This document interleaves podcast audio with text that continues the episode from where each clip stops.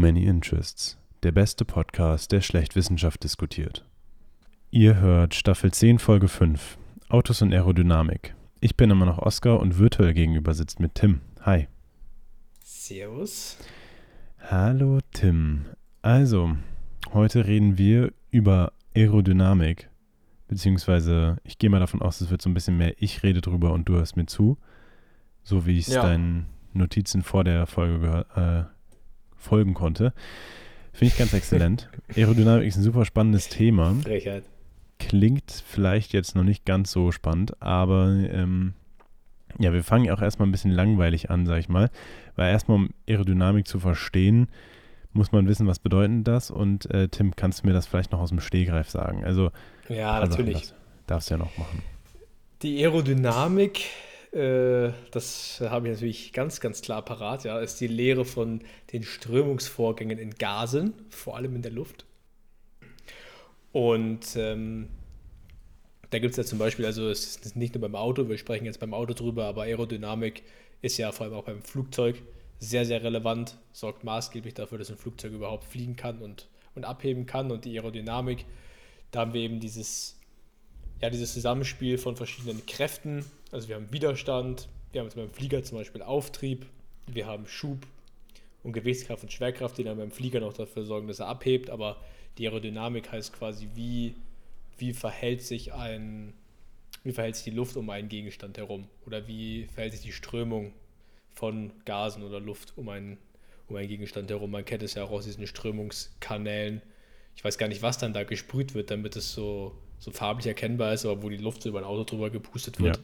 und man dann genau sehen kann, wie die, wie, ähm, ja, wie, die- wie die Luft sich darum bewegt. Ja, du hast tatsächlich. Aero kommt übrigens vom, aus dem Lateinischen, ja. Ich bin stolz auf dich, dass du Lateinisch wieder eingebracht hast. ja. Ähm, du hast das Wichtigste vergessen in der Aerodynamik. Und zwar hast du jetzt von Widerstand und so gesprochen, aber das Wichtigste ist natürlich Abtrieb. Dazu kommen wir später noch. Das ist letztendlich das, wofür man einen Spoiler auf ein Auto baut. Das ist nämlich nicht nur dazu da, um auszusehen wie ein Idiot, sondern es äh, hat Sinn. Außerdem finde ich die auch eigentlich ziemlich cool.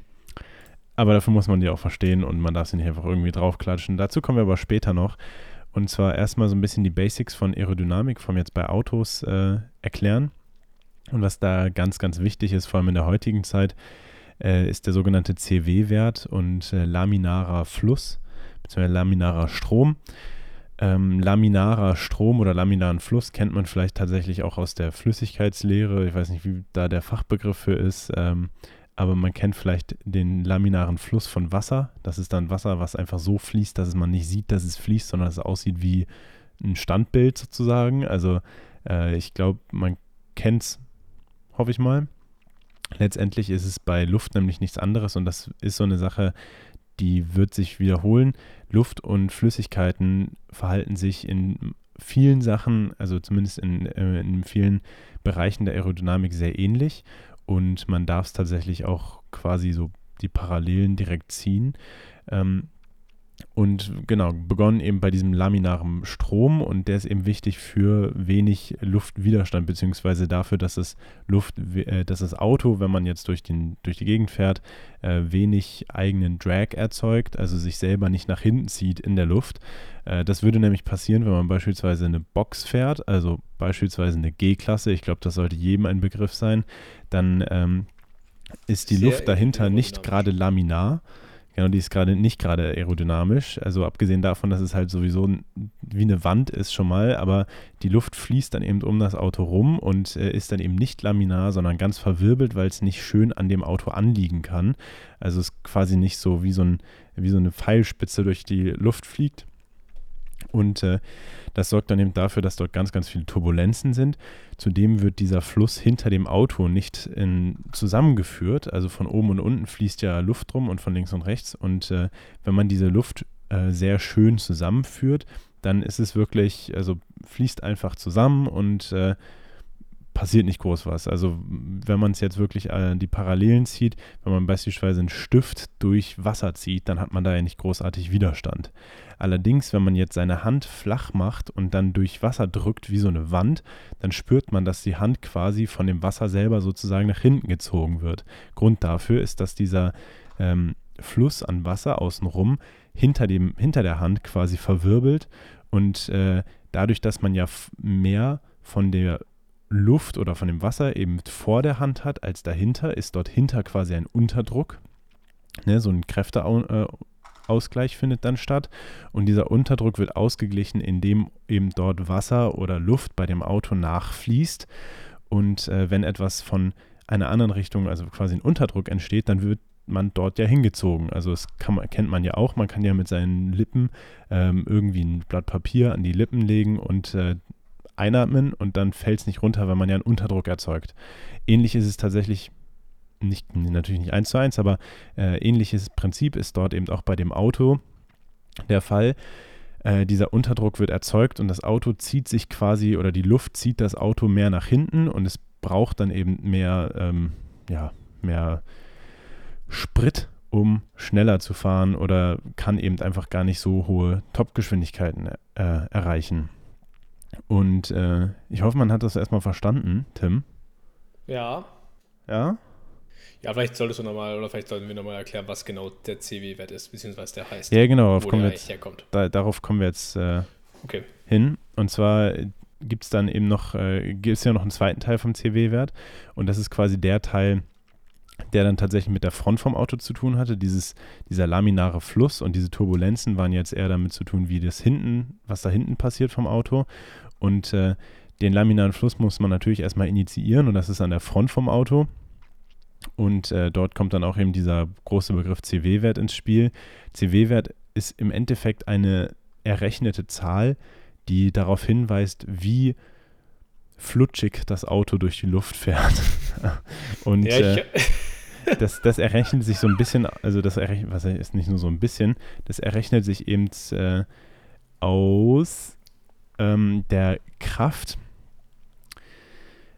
Ach, jetzt, ich habe es mir hier irgendwo aufgeschrieben, jetzt muss ich das natürlich erst noch finden. wer ist der, also der, der, der CW-Wert ist der Luftwiderstandskoeffizient. der Und ich Strömungswiderstandskoeffizient. noch ein, ein, noch ein niceres, äh, er beschreibt die Windschlüpfigkeit eines Objekts. Ja, ich sag ja. Und ähm, es wird der Kraftaufwand gegen Anströmung gemessen, oder? ja, ja, genau, genau.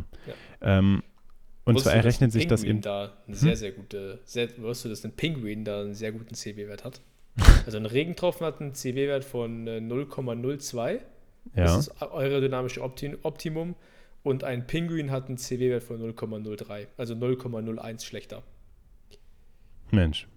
Ähm, aber da Nee, sieht Pinguin. man, da sieht man ja, also so ein äh, Regentropfen, also ich glaube, jeder kann, sich- kennt einen Regentropfen, der bewegt sich von oben nach unten und der ist ja vorne relativ rund und äh, aber schön flutschrig und hinten dann eben so abgespitzt. Und das ist genau das, wovon ich gesprochen habe. Diese Luft wird eben da außen rum geformt und äh, fließt dann hinten wieder zusammen, sodass quasi keine Turbulenzen hinter dem Regentropfen entstehen. Gut, das ist halt auch Wasser, aber ähm, ja, deswegen hat es also einen niedrigen CW-Wert. Tatsächlich auch eine Sache, die sich im, vor allem im Motorsport relativ häufig und gerne zur, ähm, zum Vorteil genommen wird, aber dazu kommen wir später noch. Ich habe ich hab dazu gerade eine, eine Sache, wo ich nicht weiß, ob du das weißt, mit Sicherheit. Ich habe gerade dazu gelesen, weil du gerade Motorsport gesagt hast, wie viel, so, also wie wenig da schon was ausmacht. Also es gibt hier Porsche 991, ich weiß nicht, ob man es so nennt, GT3 RS. Der hat einen CW-Wert von 0,34 und Ja. schafft locker mehr als 300 km/h. Mhm. Und dann gibt es noch den 991 GT3R. Der hat aber einen CW-Wert von 0,4, das heißt 0,06 schlechter Mhm. und schafft nur noch 280 km/h. Ja, Also eine Verschlechterung von 0,06 im CW-Wert macht schon ja, mega so viel, viel. aus. Mega viel. Brutal. Absolut. Ähm, aber das krass. ist tatsächlich ein, also das, das hat verschiedene Gründe, warum die so einen schlechten CW-Wert haben letztendlich. Also erstmal so als Orga, äh, Orientierung, ein guter CW-Wert ist schon 0,2 war das, glaube ich. Also ja 0,2. Gott, ich habe mir, ich habe hier so viele Sachen mir aufgeschrieben, da habe ich selber fast keinen Überblick mehr. Das ist natürlich exzellent. Meine, Ganz gut. Genau, exzellente Vorbereitung. Ähm, jetzt muss ich nur noch wiederfinden, was ich genau hier. Äh, ein ein CW-Wert von 0,2 ist schon unfassbar gut.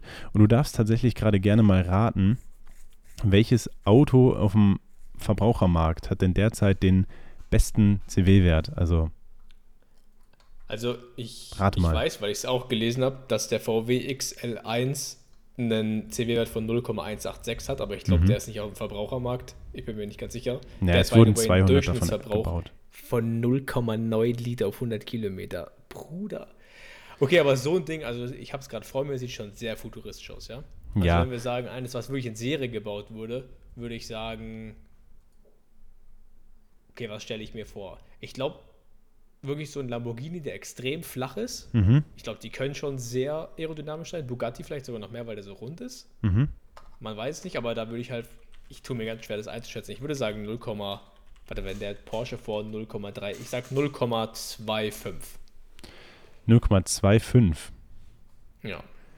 Ähm, tatsächlich sind die vom, von, dem, von den Sportwagen gar nicht so super, wie man jetzt vielleicht denken mag. Also das Ding Ah. bei den Dingern ist halt, die fahren ab einem gewissen Punkt so schnell, die müssen wieder Abtrieb, beziehungsweise die müssen wieder Widerstand haben, damit sie eben Abtrieb generieren, also damit sie quasi auf die Straße gedrückt werden. ja. Und äh, da ist es dann eben doof, wenn du so schlüpfrig bist, dass du quasi zu einem Flugzeugflügel werden kannst und einfach abhebst. Ähm, Ja, sehe ich ein. Nee, tatsächlich das äh, Auto mit dem besten CW-Wert auf dem Markt, also rein theoretisch ist es ein sogenannter Lightyear 0, gibt es aber auch nur 956 Stück von und äh, der hat einen Ah. CW-Wert von 0,7 äh, 0,175, Boah. Was schon extrem, extrem niedrig ist, weil du hast ja gerade auch schon von diesem äh, VW XL1 gesprochen mit seinem CW-Wert von 0,186, meinst du ja. Ich habe tatsächlich hier Ja. einen Wert vor mir von 0,189, also irgendwie so da 0,18. Ähm, aber tatsächlich das Auto auf dem Verbrauchermarkt, vor allem mit dem besten CW-Wert, ist ein Mercedes EQS. Und das ist ein ziemlich Fuck. dickes Auto. Ja, ja, das ist das neue, die neue Elektro-S-Klasse von Mercedes-Benz. Ja klar, dass Mercedes ist, ne? Ja, klar, ne? Ja. Du als kleiner. Mercedes-Fanboy. Ja, ja. Ja. Äh, nee, Krass. aber das, ja, das, das, das Ding ist halt einfach äh, vollkommen darauf ausgelegt, ein, ein wenig Luftwiderstand zu haben, logischerweise. Du möchtest ja auch nicht, wenn du ein Elektroauto hast, viel Luftwiderstand haben, weil du hast ja gerade schon davon gesprochen, dieser VW hat einen super niedrigen Verbrauch und äh, Ja. der Mercedes bzw. die Elektroautos sind natürlich auch darauf ausgelegt, nur super niedrige Verbrauche zu haben. Deswegen sehen die auch meistens sehr ähnlich aus alle, weil die eben alle darauf ausgelegt sind, aerodynamisch durch die Luft zu schlüpfen. So, also Schlüpfrigkeit ist dort das A und O. Und äh, Mercedes hat es tatsächlich mal in einer Studie aufs absolute Höchstniveau gebracht und hat dort den sogenannten Mercedes EQXX gebaut.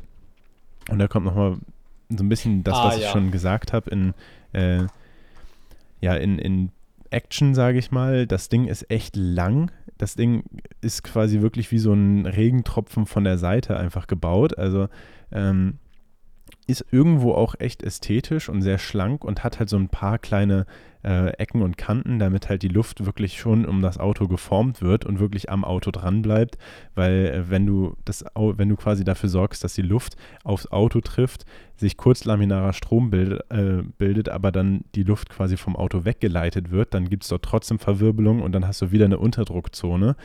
Und äh, genau, es geht eben ganz, ganz viel um diese Druckzonen. Also eine Zone soll, also manche Zonen sollen eben bestimmt viel Druck haben, manche bestimmt wenig. Und äh, genau, dazu kommen wir dann auch noch. Äh, bei der Aerodynamik an sich, vor allem wenn man so ein Auto baut, gibt es allerdings noch ein paar interessante Fakten dazu, beziehungsweise noch so ein paar interessante Sachen, die man nicht vergessen darf. Ähm, und zwar erstens, man möchte auch nicht dafür sorgen, dass quasi keine Luft am Auto irgendwie mit dem Auto interagiert. Also du kannst jetzt nicht einfach nur äh, ein Auto bauen, was quasi komplett zu ist, äh, weil erstens, du musst ja die Räder vorne bewegen. Das ist schon mal recht wichtig. Also sonst kannst du nicht lenken. Also da müssen, müssen natürlich schon mal so bestimmte Aussparungen sein. Und äh, Mhm. tatsächlich ist Kühlung so ein ganz, ganz großes Ding, was viele, vor allem bei Performance-Marken oder bei Performance-Modellen eben äh, viele Sachen implementieren werden müssen. Also beispielsweise die Bremse muss gekühlt werden. Das ist eine Sache, die ist extrem interessant aerodynamisch, weil du musst quasi Luft von vorne, was von vorne vom Auto kommt, musst du irgendwie in dein Radhaus reinbringen, also ins Rad und dann vom Rad aber auch direkt wieder schnell weg. Und du möchtest keine warme Luft am Auto haben, weil warme Luft steigt nach oben und nimmt quasi die gesamte Luft äh, weg, die du, äh, die, die quasi für dich jetzt, ja, Downforce generiert oder, oder hier dich, dich eben auf die Straße presst. Beziehungsweise in manchen Bereichen möchtest du wiederum auch warme Luft haben, aber in anderen Bereichen dafür auf gar keinen Fall. Ähm, kommen wir auch gleich nochmal ein bisschen mehr zu. Und äh, dann gibt es aber auch noch so, so, ein paar Sachen, vor allem im Motorsport später. Äh, ich habe ja vorhin jetzt schon von Turbulenzen gesprochen. Es klingt jetzt ein bisschen willkürlich. Ähm, aber Turbulenzen können auch gut sein, weil man kann Turbulenzen auch steuern in gewisser Hinsicht. Also man kann quasi äh, bei so richtig Hightech-Rennsportautos, äh, vor allem jetzt sowas wie Formel 1, äh, gibt es dann so kleine Flaps, nennt man das, oder halt so kleine vorstehende ähm, Bodywork-Teile und die generieren Turbulenzen, um eben den Fluss der Luft zu kontrollieren, indem man sie gezielt verunreinigt sozusagen. Klingt alles etwas absurd What? und genau, klingt ein bisschen absurd, aber letztendlich, also die, die Jungs, die da wirklich mit der Aerodynamik zu tun haben, das sind absolute Genies, muss man so sagen. Und äh, jetzt zuletzt noch so ein Begriff, den ich auch noch gesagt haben möchte, ist die sogenannte Unterboden-Aerodynamik, bevor wir uns dann eben weiter bewegen äh, zu genau, zu dem nächsten Punkt, den ich mir aufgeschrieben habe. Ähm, Unterboden-Aerodynamik. Also wir haben natürlich die Aerodynamik oben auf dem Auto und äh, die sieht man, logischerweise, ne? ist ja oben. Aber wir haben auch Aerodynamik unter dem Auto und die wird auch heutzutage immer und immer relevanter, auch in Alltagsautos, äh, weil tatsächlich unter dem Auto hätte man vielleicht schon mal irgendwo in der Werkstatt gesehen, sind ja normalerweise so viele Rohre und vielleicht so Kabel und sonst was. Und wenn man das dort allerdings allein schon komplett abflacht, also quasi eine Platte unter das Auto baut, ähm, natürlich dann auch mit so ein paar Parametern, die man noch einhalten muss, aber grundsätzlich kann man das abflachen und dadurch schon mal den CW-Wert sinken, weil eben dort weniger Turbulenzen generiert werden. Und ähm, genau, bevor ich mich jetzt da verfahre, unter dem Bo äh, unterm Auto passiert viel mit der Luft, über dem Auto passiert viel mit der Luft und äh, allgemein passiert überall viel mit der Luft. Mhm. So, was, was jetzt allerdings wirklich interessant wird, also so im Alltag ist äh, Aerodynamik schon spannend, vor allem halt so bei Elektroautos, auch wenn Elektroautos natürlich allgemein nicht ganz so spannend sind wie Verbrenner, äh, auch einfach aus technischer Sicht. Also das muss man ehrlich sagen, Elektroautos sind aus technischer Sicht wow. relativ langweilig, weil die wenig Raum für Innovationen lassen, zumindest äh, eine, eine, relativ niedrige Bandbreite an Innovation zulassen, weil du quasi nicht viele Komponente hast oder nicht viele wirklich interessante Komponente und die Technologie sich jetzt nicht großartig geändert hat, seit sie erfunden wurde vor über 100 Jahren. Deswegen, ähm, ja, die ganzen Elektroauto-Fanboys, es tut mir leid, aber es ist einfach langweilig. Ähm, was allerdings viel spannender ist, ist, wenn man jetzt sich Richtung Performance bewegt. Das habe ich jetzt schon ein paar Mal angesprochen und vor allem so Rennsport. Und ich meine, ich glaube, jeder auch von den normalen Hörern kennt wirklich so äh, Sportwagen mit ihren dicken Heckspoilern oder dicken Frontspoilern oder sonst was. Und ähm, ja, es ist ja, es hat ja häufig eine relativ negative Konnotation. So ein Spoiler, es ist ja eher als Prolo und Assi angesehen. Allerdings haben die Dinger echt viel Sinn dahinter. Und äh, begonnen haben die, haben diese ganzen Spoiler-Sachen tatsächlich vor, was war das? Ich glaube 50, 60 Jahren ungefähr. Äh, damals sahen Spoiler allerdings noch ganz anders aus, wobei wir haben ja schon 2023, also es war ungefähr in den 40ern, 50ern hat es begonnen.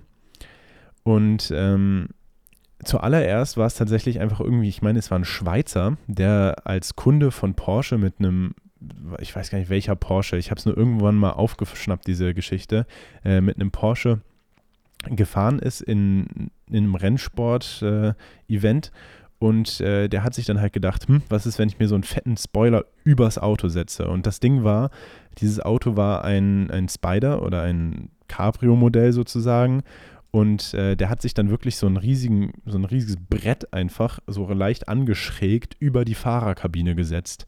Ähm, und ich habe vor der Aufnahme auch nochmal nachgeschaut. Allerdings habe ich jetzt momentan noch kein Foto gefunden.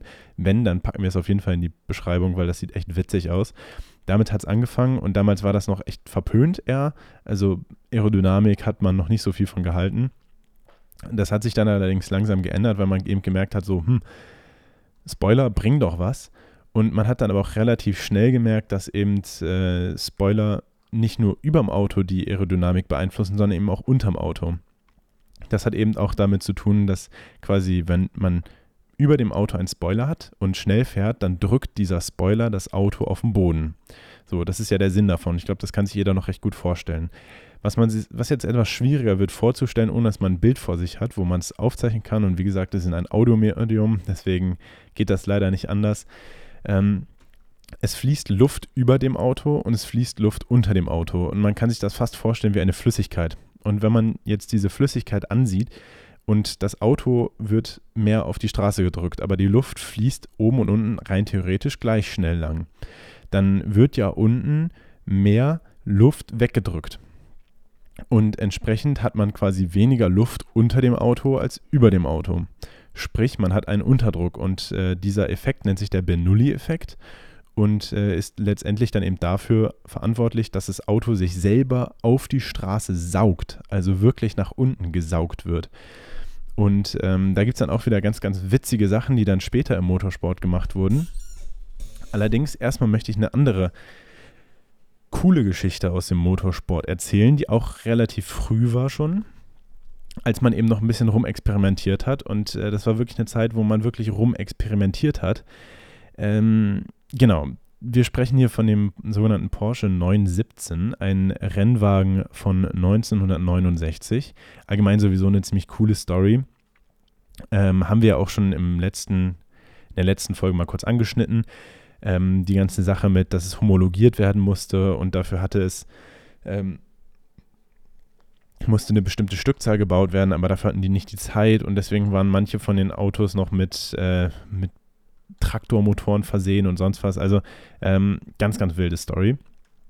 Allerdings kam es dann eben dazu, dass dieses Auto gefahren und getestet wurde. Und äh, die Fahrer damals meinten einfach, nee, das fahren wir nicht. Also das Ding ist einfach extrem instabil. Und die Porsche-Ingenieure dachten sich so, hm, aber wir haben es doch eigentlich im, äh, im, Lufttunnel getestet und alles. Also die haben halt Miniaturversion im Lufttunnel getestet, in diesem ähm, Tunnel, von dem Tim vorhin auch sprach kennt, glaube ich, auch immer so, jeder so Bilder von. Wenn nicht, wir packen auch mal was in die äh, Beschreibung, in die Show Notes.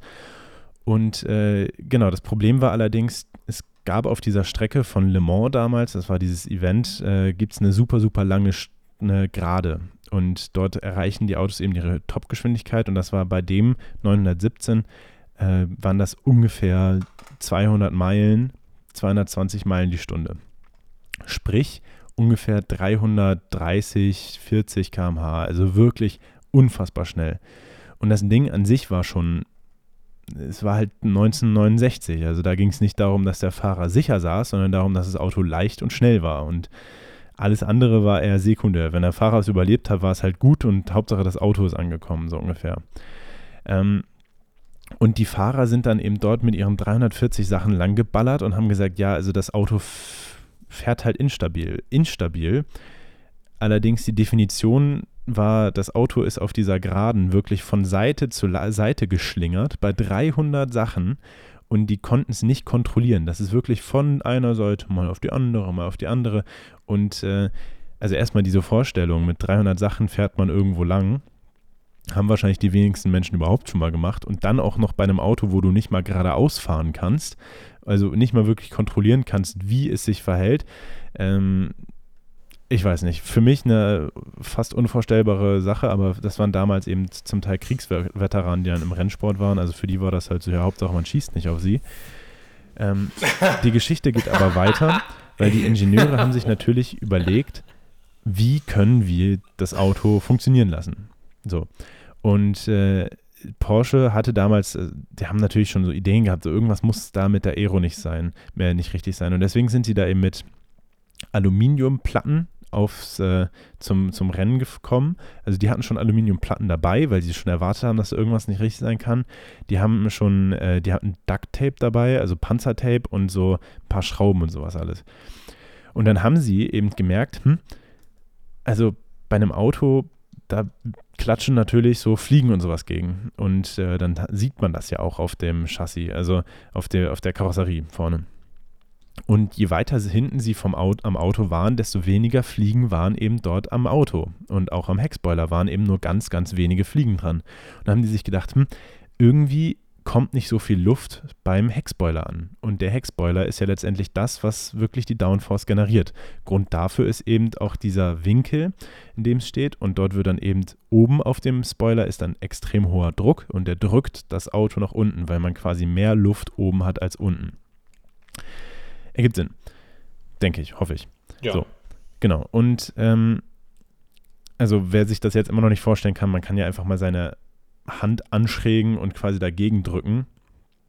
Und äh, dann merkt man auch schon, dass es irgendwie so leicht nach unten gedrückt wird, die Hand. Es geht, die Kraft geht natürlich auch nach hinten, deswegen, das ist natürlich das, was äh, Tim von angesprochen hat, so ein Sportwagen hat eben viel Widerstand, aber allerdings wird die, äh, ist das nötig, damit man eben Anpressdruck generiert oder eben Abtrieb generiert. So. So, ähm, wo war ich stehen geblieben? Genau, sie haben eben gesehen, okay, da kommt wenig Luft an. Dann haben sie eben per Hand so einen Heckspoiler quasi aufgebaut, also nochmal einen höheren Aufbau dran gebaut. Und da gibt es tatsächlich auch Fotos von und ein ganz fantastisches Video von einem amerikanischen Kanal. Werden wir auch in die Shownotes schmeißen, weil das sieht wirklich ziemlich absurd aus. Sie haben halt wirklich einfach viel vom Auto abgesägt und gesagt, komm, hier ballern wir jetzt diese, diese schräge Platte einfach drauf. Und plötzlich war das Auto der Wahnsinn. Und äh, es war tatsächlich ein sehr, sehr legendäres Auto. Mehr zu der Rennsporthistorie wollen wir jetzt gar nicht dazu sagen, sonst die, die Folge wird schon überlang. Ähm, allerdings war das wirklich so, einen, so eine Ingenieurskunst, sag ich mal, von ja, man hat halt angeguckt, was da passiert und dann probiert zu verstehen, was das Problem ist. Und dort haben sie eben gemerkt, wenige tote äh, Insekten bedeutet, keine Luft kommt an. Und ähm, genau, das, das ist schon mal eine Sache. Also die haben wirklich ge geguckt und daran dann erkannt, da, da, kommt keine Luft an. Anderes Beispiel von ähm, ja, Aerodynamik im Rennsport, die auch irgendwie ganz interessante Sachen gemacht hat, war 1999. Und äh, zwar war das der sogenannte Mercedes CLR. Der Mercedes CLR ist ein Nachfolger vom sogenannten CLK GTR, den haben wir auch letzte Folge schon mal angesprochen. Ein sehr, sehr erfolgreiches Rennauto von Mercedes äh, in der damaligen GT1 Rennklasse. Und das muss niemandem was sagen bisher. Interessant am CLR war allerdings einfach nur, der wurde quasi für diese Rennstrecke gebaut. Es war die gleiche Rennstrecke von dem Porsche, von dem ich gerade erzählt habe. Also dieses Le Mans-Rennen ist einfach super, super bekannt und hat extrem viel Prestige und ähm, genau deswegen passiert dort eben auch recht viel interessantes Zeug. Genau, 1999 kam dann Mercedes eben mit diesem CLR an. Und der CLR war, wie gesagt, auf diese Strecke ausgelegt. Und da haben sie dann so ein paar Sachen geändert an der Aerodynamik. Äh, genau will ich es jetzt gar nicht erklären. Letztendlich hat es allerdings dafür gesorgt, dass die Front von dem Auto, also die, die Nase sozusagen, äh, relativ sensibel darauf war, wenn eine Bodenwelle war, dann ist sie recht schnell hochgegangen. Und dazu war das Auto recht lang und natürlich auch sehr leicht. Und ähm, genau, dann ist da, sind da so ein, zwei Sachen passiert. Äh, ich habe Tim davon ein Video geschickt und ich würde jetzt ganz gerne mal, dass er das Video anschaut und äh, ich die Live-Reaktion von ihm quasi hier im, ähm, im Podcast aufnehme. Und Tim, ich würde dich auch darum bitten, dass du es dann versuchst, mit deinen Worten mal zu erklären, was da passiert. Bruder, ich muss erstmal hier 15 Sekunden Werbung schauen vom Cliff Bar. Ach, Mensch, hast du keinen Adblocker? Ja, doch, aber ich bin hier auf Safari. So, Moment. What the fuck? ich sehe einen Toyota. Aha. Mit sehr hellen Lichtern. Mhm. Wow, Yeet. okay, äh, da waren, das war eine Rennstrecke. Mhm. Äh, 1999. Ja, das habe ich ja schon gesagt. Da war ein Fahrzeug, das ist sehr schnell um die Kurve gefahren, das sah wirklich gut aus. Und dann kam der Mercedes. Mhm. Und ich weiß nicht, wer diese Yeet-Memes kennt, ja? Aber wer Yeet-Memes kennt, das Auto hat so weggeheatet. Das ist einfach frontal abgehoben. Wirklich nur no joke. Das ist einfach frontal abgehoben. So zack, wie so ein Flugzeug. Vorne abgehoben und hat, ich bin mir nicht ganz sicher, hat das einen Backflip gemacht? Ja. Ich glaube, oh, das hat mehrere Backflips gemacht. okay, das hat ein paar, äh, ein paar Backflips gemacht. Das sah auf jeden Fall nicht so gesund aus. Aber alle anderen fahren weiter, also kann nicht so schlimm sein. Warte mal, was, was ist. What the? Ja, also, ähm, was Tim dort gerade gesehen hat, 7,8 ist ein. Crash vom sogenannten, also vom, vom wie gesagt, Mercedes CLR. Ähm, Fahrer war damals Peter Dumbreck, aber das war tatsächlich nicht das erste Mal, dass das passiert ist mit genau diesem Auto. ähm, sondern es ist zweimal vorher schon passiert. Äh, damals allerdings bei dem Fahrer Mark Webber, dem, den Namen kennt man vielleicht. Ähm, genau, was Mercedes eben dort verursacht hat, ist, dass dieses Auto relativ schnell die Nase hochbekommen hat und dann ist eben mehr Luft unter das Auto geströmt als über das Auto und über dem Auto so. Und äh, vorher war eben der Anpressdruck höher als die, der Abtrieb von unten, also quasi die, die Abhebekraft. Äh, dadurch, dass dann sich die Nase allerdings gehoben hat und mehr Luft nach unten gegangen ist, war mehr Luft unten als oben. Es hat sich ein Überdruck unten entwickelt. Das Auto wurde quasi nach oben gedrückt und die, äh, diese Kraft von der Luft, also das ist nochmal so ein Beweis, wie immens kräftig Luft sein kann, so wenn man es nicht schon bei Flugzeugen sieht, äh, hat dann wirklich das Auto einfach in die, in, in die Walachutten äh, gejietet, so wie Tim es schon gesagt hat, und ähm, hat dafür gesorgt, dass das Auto dann bei auch, was war es, 300 km/h circa hochgeflogen ist. Und wie gesagt, das ist tatsächlich vorher schon zweimal passiert. Und beim ersten Mal, das war, ich meine, im Qualifying, ähm, haben die, hat das Mercedes-Team dem Fahrer das überhaupt nicht geglaubt, weil es nicht auf Kamera aufgenommen wurde. Wie gesagt, es war 1999, da hat nicht einfach jeder ein Handy gehabt. Ähm, und der ist wieder auf der Straße auch gelandet damals. Also der ist einfach hoch, hat einen Rückwärtssalto gemacht mit dem Auto und ist dann wieder auf die Straße und das Auto war natürlich kaputt. Also die, die, äh, der Chassis und so war kaputt, aber er konnte dann weiterfahren. Dann ist es nochmal im Pre-Race äh, passiert, wieder auf der Straße gelandet und dann ist es im, äh, im Hauptrennen nochmal passiert, in Runde 75 nach circa fünf Stunden. Und äh, da ist er eben in die, der T- Peter Dumbreck war es dann eben ein anderer Fahrer als die ersten zwei Male und der ist dann in die äh, Wälder geflogen. Und danach hat tatsächlich Mercedes sich komplett vom Rennen zurückgezogen und ist seitdem auch nicht mehr da mitgefahren. Also auch einer der Gründe, warum man in dieser Rennklasse und in diesem äh, Bereich oder auf diesem, in diesem Rennen eben keinen Mercedes mehr sieht. Interessanterweise. Wir können das, das Video mal dranhängen, weil äh, die, die Kommentare sind so geil. Da hat einfach einer geschrieben, äh, Mercedes Manager, tell me about the car. Engineer, well, it can, uh, it can drive really, really fast and do a backflip. do what? Oh, I'm sorry, I meant double backflip. Das ist so gut. also das ist echt vorgewählt. Also das ist echt krass. Ja, ja, es, es, passiert gibt, es gab auch einen Kommentar, ja, das Auto hat drei Fahrmodi, einmal Straße, einmal Highway und einmal Luft. Mercedes always above the competition. Ja, also Tim hat seinen Spaß mit den Kommentaren. Äh, ich erzähle hier was von Aerodynamik, das ist schon wieder ganz klassisch unser, unser Podcast. Ähm, aber bevor wir, bevor wir uns jetzt komplett verlieren. Ähm, ja, also das Grundprinzip von Aerodynamik in Sport, äh, im Sport, Rennsport ist eben, dass man Abtrieb generiert und dass man irgendwie dafür sorgt, dass das Auto quasi mehr auf den Boden gedrückt wird. Grund dafür ist, wenn es mehr auf den Boden gedrückt wird, dann hat man mehr Grip und mehr Grip bedeutet, man kann schneller durch Kurven fahren. Und äh, daher das schnell durch Kurven fahren ein ziemlich großes Ding ist im Rennsport, probieren die Leute mehr Grip zu generieren. So. Ähm, und dafür gibt es ganz, ganz viele verschiedene interessante Arten und Weisen. So, und äh, ich weiß nicht, vielleicht Tim, wenn du, wenn ich dich jetzt so aus dem Stegreif frage, wie würdest du dafür sorgen, dass dein Auto richtig viel Grip hat? Also wie, wie würdest du dafür sorgen, dass es richtig schön an Boden gesogen wird oder an Bo auf den Boden gedrückt halt? Ich würde mir ne, einfach zwei Fette auf den Rücksitz setzen und das Thema geklärt. Ja, aber dann ist dein Auto ja auch schwerer, dann hast du ja auch mehr Fliehkraft in den Kurven. Ah, stimmt, ja, das will ich natürlich nicht. Deswegen, Also, da, oh, ich würde mir vielleicht sehr gute Reifen holen. Reifen ja, ist tatsächlich ein großes. Ding.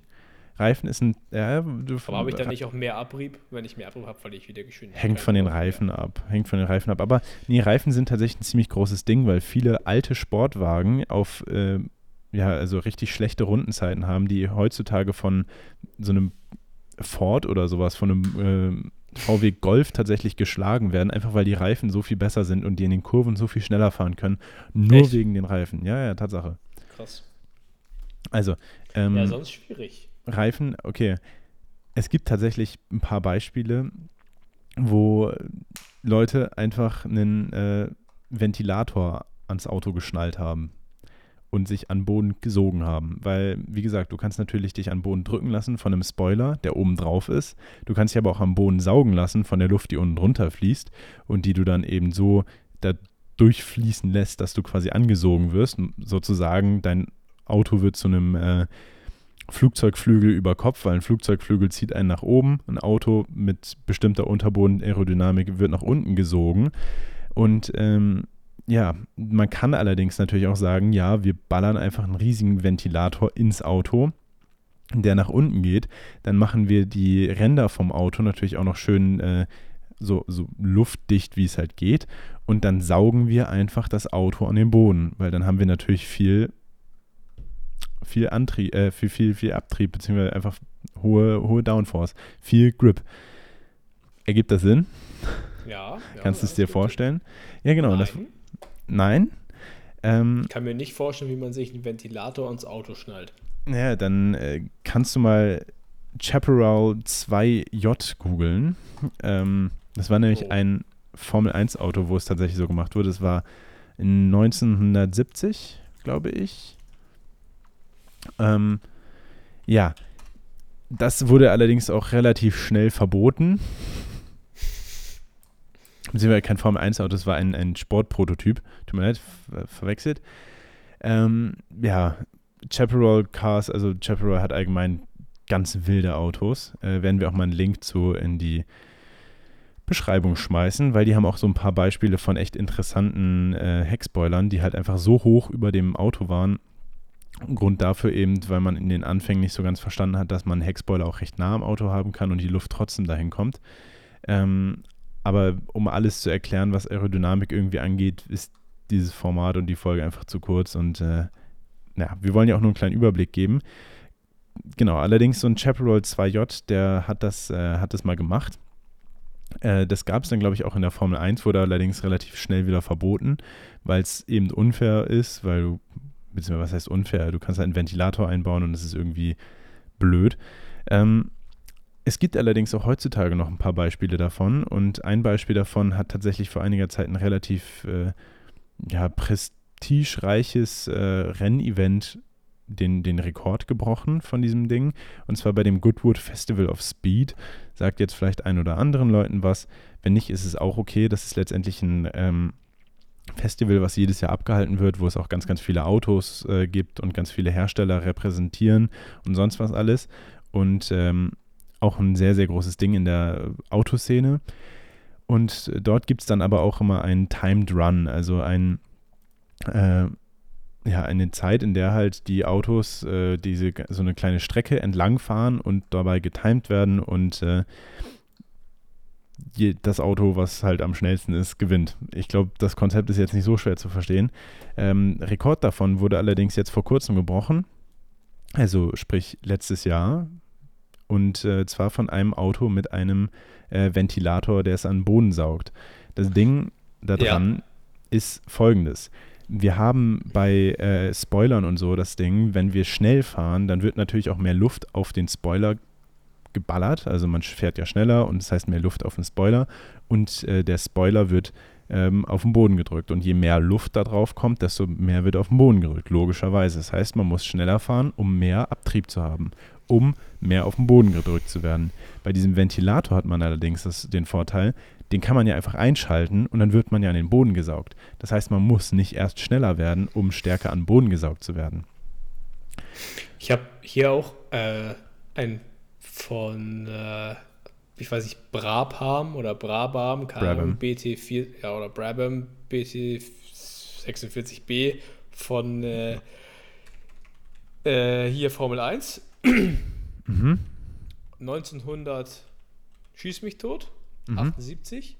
Und es sieht das echt hinten so ein Ventilator dran und da hieß es, äh, ja, das Ding kannst du an der Decke fahren lassen, ja. weil das sich so krass an den Asphalt saugt. Du klebst einfach echt am Asphalt und das sieht wirklich brutal. Also es ist einfach in so ein fetter, für die sie es nicht vorstellen können. Es ist einfach, stellt euch so einen richtig großen Ventilator vor und der ist hinten so am Heck dran. Ich weiß nicht genau, das muss ja dann irgendwie von unten ansaugen und dann da wieder rausgehauen werden, oder? Ja. Also, das ist ja brutal. letztendlich, das, das hört man immer wieder, ne? dieses ganze Ding von an der Decke fahren. Letztendlich ist Ja. das Prinzip relativ simpel. Wenn du mit einem Auto Downforce generierst, also Downforce ist dieses Ding, womit man das quasi misst, ähm, beziehungsweise in dem quasi der Abtrieb und dieser Anpressdruck gemessen wird. Wenn du genug Downforce generierst, äh, dass dein Auto äh, das mehr Downforce generiert, als es schwer ist, dann könntest du an der Decke fahren. Sprich, man misst Downforce in Kilogramm. Und du kannst quasi mit einem Heckspoiler einen Downforce von 200 Kilogramm generieren. Das ist schon echt viel. Das heißt, dein Auto verhält sich in den Kurven, als würde es, sagen wir, das Auto wiegt 1000 Kilo. Dann würde es in den Kurven allerdings äh, einen Anpressdruck haben bei einer bestimmten Geschwindigkeit, als würde es 1200 Kilo wiegen. Und wenn du dann allerdings die Fliehkräfte weiterhin hast von diesem 1000 Kilogramm Auto, dann ist quasi, äh, kannst du quasi schneller um die Kurve fahren, als dein Auto es normalerweise bei deinen Fliehkräften zulässt, weil du eben angedrückt wirst auf dem Boden, als würdest du 1200 Kilo auf den Boden drücken. Oder als würden Mhm. dich 1200 Kilo auf den Boden drücken. Relativ simples Prinzip. Wenn du jetzt Ja. allerdings mit diesem 1000 Kilogramm Auto äh, 1000 Kilogramm auch an Downforce generierst, dann könntest du rein theoretisch an der Decke fahren, beziehungsweise genau genommen müsstest du dann eher so um die 1001 Kilo, so ein bisschen was drüber sein, um halt sicher zu sein, dass nicht irgendwie die Luft abbricht. Aber ja, man könnte dann an der Decke fahren, weil die Luft quasi einen so sehr an den Boden vom Auto drückt, also aus der Sicht vom Auto den Boden drückt, dass äh, quasi die, äh, die Anziehungskraft von der Erde aufgehoben wird und dann letztendlich einfach nur noch darauf ankommt, wo halt quasi mehr Kraft hinbewegt wird. Und in dem Fall wäre es dann eben die Decke, weil na, das Auto fährt halt kopfüber, die Luft drückt es auf die, an den Boden aus Sicht vom Auto und äh, ja, wir könnten an der Decke fahren. Ist so ein relativ interessantes Prinzip. Und das ist auch eben dieses Grundprinzip von, von, von, Sportwagen oder von eben Aerodynamik in Sportwagen. Und äh, es gibt noch was Interessantes, also was heißt noch was Interessanteres? Man kann, wie gesagt, ich wiederhole mich da auch schon wieder, aber es wird viel ähm, Downforce auch generiert mit Hilfe von Unterbodenaerodynamik.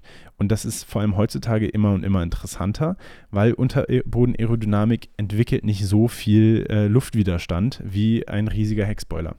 Ein riesiger Heckspoiler ist halt einfach nur deswegen effizienter, beziehungsweise häufig äh, trotzdem noch benutzt, weil ähm, man kann den relativ gut ähm, kalibrieren. Man weiß, wie die Luft dort ankommt, weil beim Unterboden ist es immer davon abhängig, wie hoch fährt das Auto, wie nah ist der Boden zum Auto. Wenn du über eine Bodenwelle fährst, dann ist es ungleichmäßig. Das heißt, dort kommt die Luft nicht gleichmäßig unter das Auto. Und deswegen benutzt man weiterhin ähm, Heckspoiler und so, sowas. Es gibt aber auch ein Beispiel äh, in der heutigen, im heutigen Rennsport, ähm, wo ein Auto oder wo ein Hersteller sich gesagt hat, komm, wir scheißen drauf und wir bauen jetzt einfach ein Auto ohne Heckspoiler. Und das ist der sogenannte Peugeot 9X8. Ein äh, sehr interessant aussehendes Rennauto ohne Heckspoiler. Werden wir auch mal in die Beschreibung tun. Ähm, und das nutzt eben diesen sogenannten ähm, Ground-Effekt oder Unterbodenaerodynamik. Ist auch in der Formel 1 heutzutage super, super äh, beliebt und äh, war tatsächlich auch in den 70ern in der Formel 1 ein relativ großes Ding. Äh, damals allerdings natürlich noch nicht annähernd so ausgeklügelt wie heutzutage und auch noch nicht annähernd so effizient, geschweige denn so kontrolliert. Es war tatsächlich so ein Ding. Die Dinger damals waren extrem schwer zu kontrollieren, wohl laut den Fahrern. Äh, ich saß noch, noch, noch keinem und ich will es auch nicht. Ähm, genau, aber bevor die Folge jetzt noch viel zu lang wird, ich würde noch so ein paar Beispiele nennen äh, von, von interessanten Aerodynamik, äh, aerodynamisch orientierten Autos, ähm, die es halt so gibt, äh, vor allem in der, äh, in der Sportszene, in der Sportwagenszene, also auch im Verbrauchermarkt sozusagen. Also man könnte sie sich kaufen, wenn man halt so ein paar Millionen rumliegen hat. Ähm, und zwar ist, äh, hatten wir letzte Folge auch schon mal angesprochen, diesen sogenannten McLaren Speedtail. Erinnerst du dich da noch dran? Ja, ja, ja. Genau, weil dieser McLaren Speedtail ist eigentlich nochmal der Inbegriff von dem, was ich jetzt so ein bisschen angeschnitten habe zu erklären. Ähm, es ist ja wirklich geformt wie ein Regentropfen. Man hat ein sehr, sehr langes Heck, um eben die Luft hinten wieder smooth zusammenzuführen. Und das ist allgemein so ein Ding bei Autos, die schnell fahren sollen oder extrem hohe, äh, hohe Höchstgeschwindigkeit haben sollen. Die haben meistens eine sehr schön abgerundete Front und äh, eine sehr gut abgeflachte Front und dann ein sehr langes Heck, wo sie eben die Luft wieder zusammenführen, ähm, um eben wenig Turbulenzen zu erzeugen, die dann wiederum das Auto nach hinten ziehen würden und den Widerstand erhöhen würden. Anderes Beispiel dafür ist der sogenannte Bugatti Chiron Supersport, ein nochmal eine extremere Version sozusagen von dem schon sowieso kranken äh, Bugatti Chiron. Der Bugatti Chiron Supersport, das erwähne ich jetzt, ist einfach nur so interessant, weil es tatsächlich das schnellste Produktionsauto ist, ähm, was jemals gemessen wurde. Also es gibt natürlich jetzt Leute, die sagen, ja, aber Königsegg Jesko absolut oder bla bla bla, weil es gibt noch so ein paar andere Hersteller, die behaupten, sie hätten ein schnelleres Auto. De facto gefahren und getestet wurde allerdings nur der Bugatti Chiron Supersport 300 Plus und das ist der einzige, der es tatsächlich geschafft hat, beziehungsweise der tatsächlich seine Höchstgeschwindigkeit schon gefahren ist und es nicht nur auf Papier schafft. Ähm, deswegen de facto das schnellste Auto und auch dort sieht man wieder ganz schön dieser lange, äh, dieses lange Heck und äh, wie es dann eben am, zum Heck hin schmaler wird. Es gibt dann allerdings auch noch so ein bisschen, sag ich mal, das Gegenteil, wo allerdings auch so ein paar Komponenten zu finden sind. Werde ich jetzt auch nicht auf alle eingehen. Erstens, wenn man es nicht vor Augen hat und zweitens, weil es auch einfach ein bisschen komplexer ist, als einfach nur zu sagen, ja, das und das. Ähm, und zwar hätte ich da zwei recht interessante Beispiele, weil die ein paar Parallelen teilen. Und zwar einmal der sogenannte Aston Martin Valkyrie, ein Auto, was quasi das Cockpit selber ist wieder in so, einem, in so einer Form von einem Regentropfen. Allerdings sind die restlichen Teile vom Auto alle darauf ausgelegt, die maximale ähm, Downforce zu generieren, also die maximalen Anpressdruck zu generieren. Und äh, absurdes Auto, würde ich gerne noch Stunden drüber reden und auch äh, sonst was. Allerdings braucht man da erstens ein Bild von und zweitens, äh, ja, braucht man ein Bild von und äh, ist ja auch einfach ein bisschen komplexer, als einfach nur zu sagen, ja, das und das. Und wie gesagt, ein Para äh, Auto, was dazu noch so ein bisschen Parallelen ziehen kann, ist der sogenannte Prager Bohima. Äh, auch wieder so ein super Sportwagen. Und äh, diese ganzen Autos werde ich jetzt alle mal in die ähm, Beschreibung schauen und ich würde euch echt empfehlen, schaut es euch mal an und äh, seht das Ganze mal aus den Augen von Aerodynamik und nicht von, aus den Augen von, äh, das ist ein Auto, womit man angeben will, weil das ist gar nicht der Sinn von den Dingern. Die werden schon darauf gebaut, um halt eben Performance abzuliefern und eben ähm, Anpressdruck zu generieren, um dann eben das Auto schneller fahren zu lassen. Äh, muss natürlich trotzdem nicht jeder lieben, aber ich finde es ein super, super spannendes Ding und tatsächlich auch einer der Gründe, warum ich persönlich Autos so super spannend finde. Und zu allerletzt, ähm, ich habe noch eine Sache, ein Auto vergessen, was ich erwähnen wollte, und zwar vorhin bei den Ventilatoren, als wir darüber gesprochen haben, und dann habt ihr endlich diese Folge geschafft. Und zwar war das der sogenannte Gordon Murray T50, ein Auto äh, von einem Designer, der sowieso ein riesiger Name ist in der Autoszene, aber auch der hat wieder einen Ventilator in sein Auto eingebaut, ist ein Hypercar, kostet auch ein paar Millionen und äh, ja, man kann es quasi einstellen und wird dann auf den Boden gesogen, um eben mehr Anpressdruck zu haben und dann sein Auto sportlicher fahren zu können.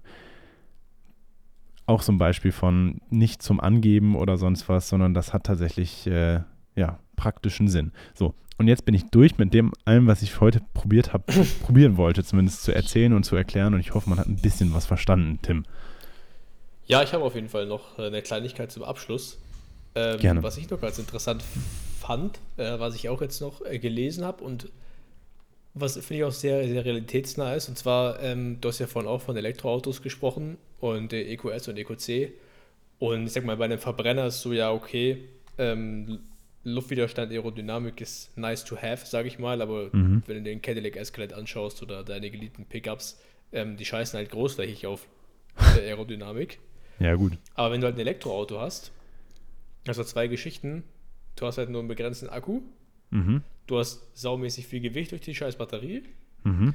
Und äh, dadurch hast du halt zwei Probleme, und zwar Rollwiderstand und Luftwiderstand. Mhm. Und das fand ich sehr interessant, die Rechnung, die dahinter steht, dass es quasi so ist, dass also der Luftwiderstand quasi ja logischerweise aus der Energie resultiert, die man aufwenden muss, um die Luft zu verdrängen, die vor einem ist. Und ein Kubikmeter Luft ungefähr wiegt 1,2 Kilogramm. Das heißt, wenn du 100 Kilometer fährst, dann schiebst du, egal mit welcher Geschwindigkeit, mindestens 120 Tonnen Luft zur Seite. Das ist einfach ja. eine Rechnung. So, und ähm, das fand ich dann sehr interessant, wie sich Rollwiderstand und Luftwiderstand da abwechseln. Zum Beispiel, wenn du mit 50 km/h durch die Stadt fährst, kannst du ohne Probleme Fenster aufmachen, die Hand raushalten, kein Problem. Das heißt, da ist der Luftwiderstand, sag ich mal, eher zu vernachlässigen. Und kaum fährst du 200 auf der Autobahn, da würde ich nicht mehr die Hand raushalten, einfach so. Da ist dann schon wieder der Rollwiderstand zu vernachlässigen. Und ich finde es so krass, was es für einen Unterschied macht, welchen CW-Wert du hast, wie sich, wie der Luftwiderstand sich schon beim Stadtfahren so brutal und auch beim im Autobahnfahren so brutal auswirkt, dass die normalen Elektroautos, sage ich mal, alle schon bei unter 200 km/h abgeriegelt sind. Also weit unter 200 km/h abgeriegelt sind, weil sonst einfach die nach 10 Minuten, sage ich es mal, übertrieben leer sind. Aber wenn du einen sehr guten CW-Wert hast und so aerodynamisch bist, dass du den Luftwiderstand so gering halten kannst, dass du so wenig Energie aufwenden musst, um gegen diese Luft anzukommen oder die wegzudrücken, hast du einfach deine Reichweite, die weit gesteigert ist. Und genau. das fand ich sehr interessant, ähm, ja, was das für einen riesigen Faktor hat. Also klar, man weiß es, was ausmacht, aber dass es so viel ausmacht, hätte ich nicht gedacht. Genau, also das ist das Ding von Luft verdrängen vorne und dann eben hinten die Luft wieder verbinden, um keine Turbulenzen zu erzeugen, die dann noch nach hinten ziehen. Das ja. ist eben das Zusammenspiel. Genau, genau. Ja. Aber ultra interessant. Also, ja, absolut, wie gesagt. Was gerade bei Elektroautos ausmacht, schon. Ich meine, kauft euch alle keine Elektroautos. Bitte nicht. Aber noch nicht. Wenn dann Wasserstoff. Wenn Obwohl, dann Wasserstoff. Genau, Wasserstoff ist gut, aber. Hört einfach unseren Podcast, wir haben darüber schon tausendmal gesprochen. Ja, genau. Und äh, bevor die Folge jetzt äh, wirklich äonenlang wird und äh, ich weiß nicht, hast du sonst noch irgendwelche Fragen, weil ich beantworte sie dir sehr gern. Ich finde es super spannend. Bruder, ich kann nichts mehr fragen jetzt. Perfekt. Dann habe ich alles richtig gemacht und äh, verabschiede mich dann. Es war mir war wieder eine Ehre und äh, genau, guten Morgen, guten Mittag, guten Abend, guten Appetit und äh, ciao, ciao. Ja, vielen Dank dir fürs Vorbereiten. Ich werde mir jetzt noch ein paar Mal das Video anschauen, wo der Mercedes weggejietet wird. Und ähm, ja, damit auch von meiner Seite. Vielen Dank fürs Zuhören. Ich weiß gar nicht, ob die Staffel damit schon durch ist. Ja. Müssen wir nochmal besprechen. Okay, ist schon durch, gut. Wahrscheinlich. Ähm, da, Vielleicht. Da wir zu 90 Prozent ist die Staffel damit vorbei. Und wir freuen uns auf die nächste Staffel, die in eine ganz andere Richtung geht, aber das sage ich noch nicht. Und äh, damit auch von meiner Seite vielen Dank fürs Zuhören. Bis zur nächsten Folge und ciao, ciao.